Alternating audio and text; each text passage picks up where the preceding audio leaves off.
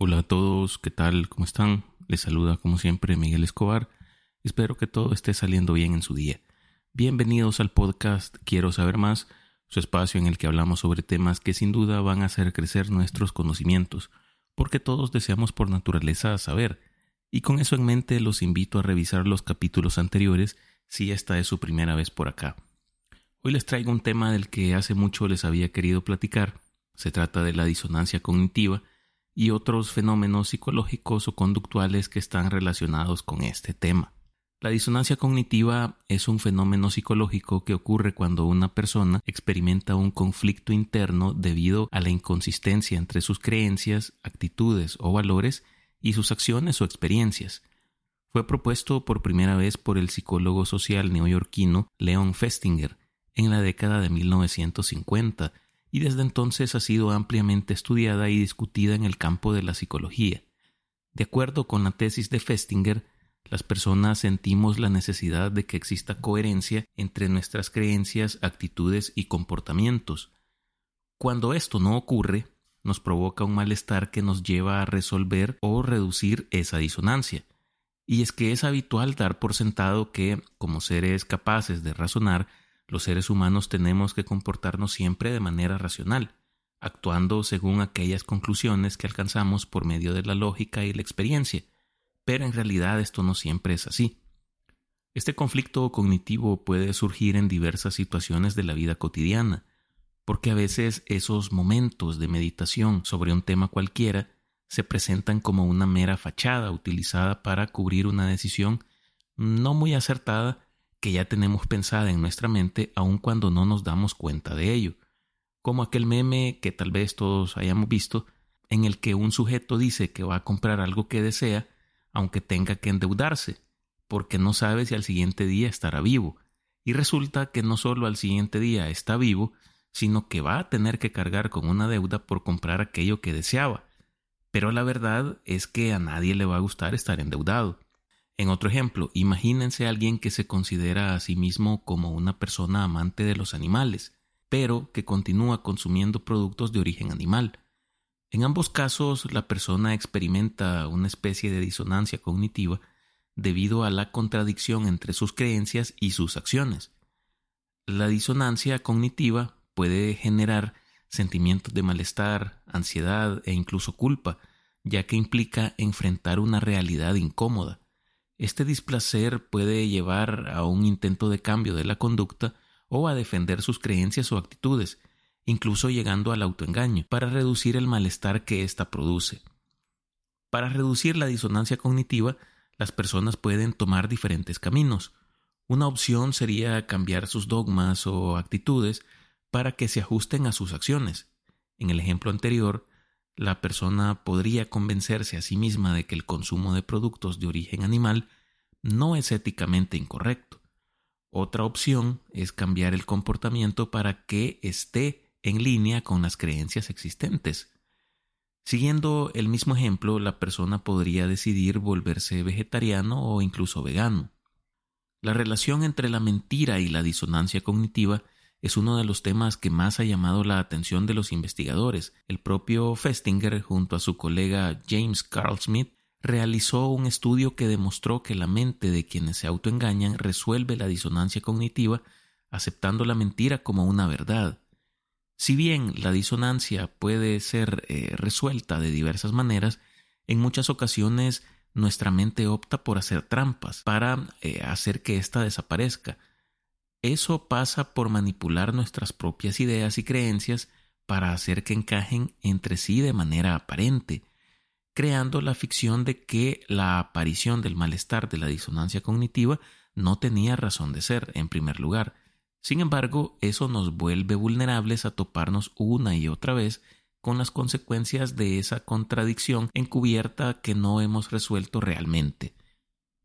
La disonancia cognitiva también puede tener consecuencias en la forma como procesamos la información y cómo tomamos decisiones. Al analizar esto bajo una óptica jurídica, que es mi campo, ya que, bueno, creo que ya se los he dicho anteriormente, pero yo soy abogado, me parece similar a decir que la mente crea una especie de autoestafa. En el delito de estafa, el elemento configurativo principal es el engaño, una afirmación que va en contra de la verdad y que pretende crear en la víctima una representación viciada de la realidad. Quien sufre una estafa en efecto se presenta una cognición que carece de entidad real en el mundo físico y actúa con un error disponiendo de sus bienes en provecho de quien lo engañó.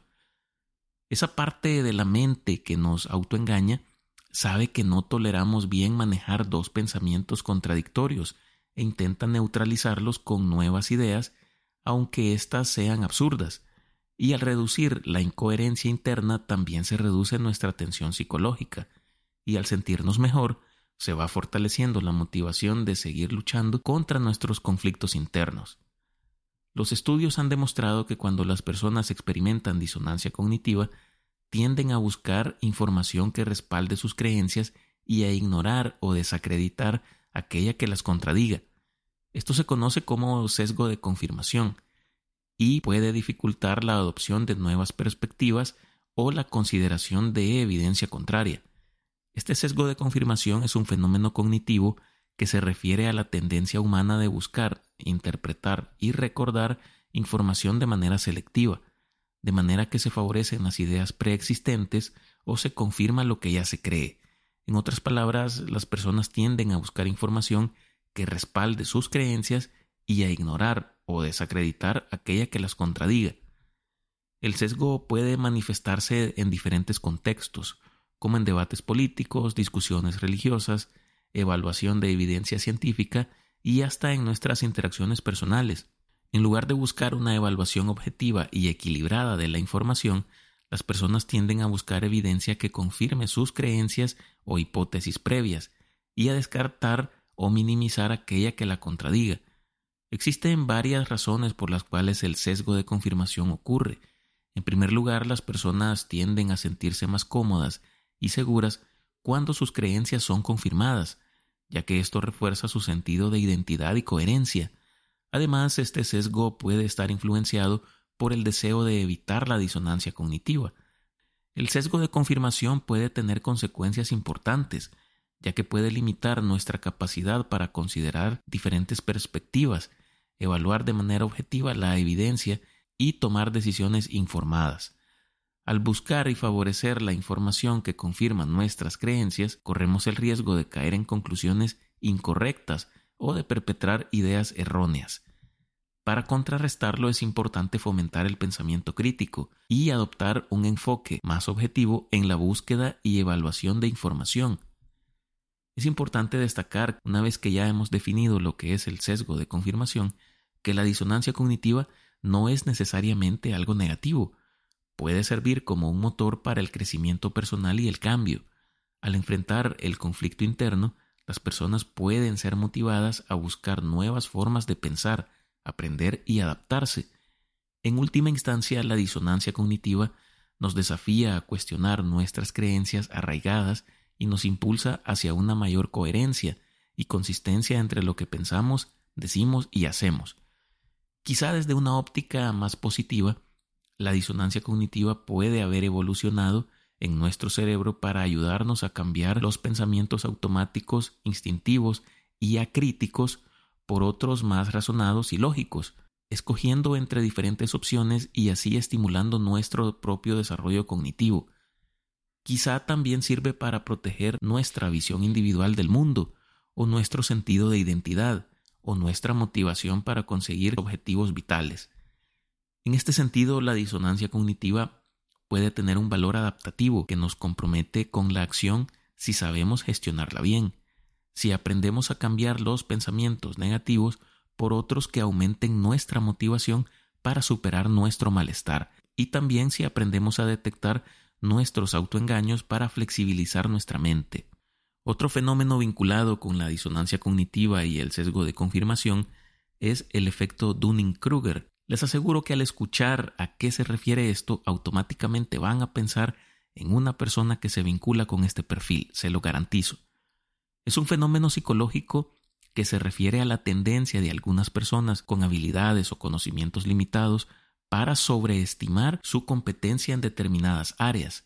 Fue propuesto por los psicólogos David Dunning y Justin Kruger en 1999 y desde entonces ha despertado un gran interés en el ámbito de la psicología. En pocas palabras, el efecto Dunning-Kruger se basa en la premisa de que las personas incompetentes tienden a tener una confianza desproporcionada en sus propias habilidades. Esto se debe a su falta de conocimiento o comprensión en un tema particular, les impide reconocer la extensión real de su ignorancia. En otras palabras, su incapacidad para reconocer sus limitaciones los lleva a creer que son mucho más competentes de lo que en realidad son. Esta sobreestimación de habilidades puede tener consecuencias negativas tanto para el individuo como para quienes lo rodean. Por un lado, las personas afectadas por el efecto Dunning-Kruger pueden tomar decisiones erróneas o cometer errores debido a su falta de conocimiento y habilidades reales. Por otro lado, su confianza excesiva puede llevarlos a menospreciar o ignorar las opiniones y consejos de expertos lo que dificulta su aprendizaje y crecimiento personal. El ejemplo más común del efecto Dunning-Kruger se observa en el ámbito de la política, donde individuos con conocimientos superficiales o erróneos en determinados temas se tienen seguros y presentan ideas simplistas y sin fundamentos. Esta sobreconfianza puede generar un impacto negativo en la toma de decisiones y en la calidad del debate público, Creo que con esto estamos eh, definiendo o categorizando a la mayoría de políticos de Latinoamérica. Superar el efecto Dunning-Kruger requiere de un proceso de autorreflexión y humildad intelectual. Las personas deben ser capaces de reconocer y aceptar sus limitaciones y estar dispuestas a aprender de aquellos con mayor conocimiento y experiencia, y mantener una actitud de apertura y curiosidad. La educación, la retroalimentación constructiva y la exposición a diferentes perspectivas también pueden ayudar a contrarrestar los efectos de este fenómeno. Con esto hemos llegado al fin de este episodio. Espero que hayan aprendido algo nuevo.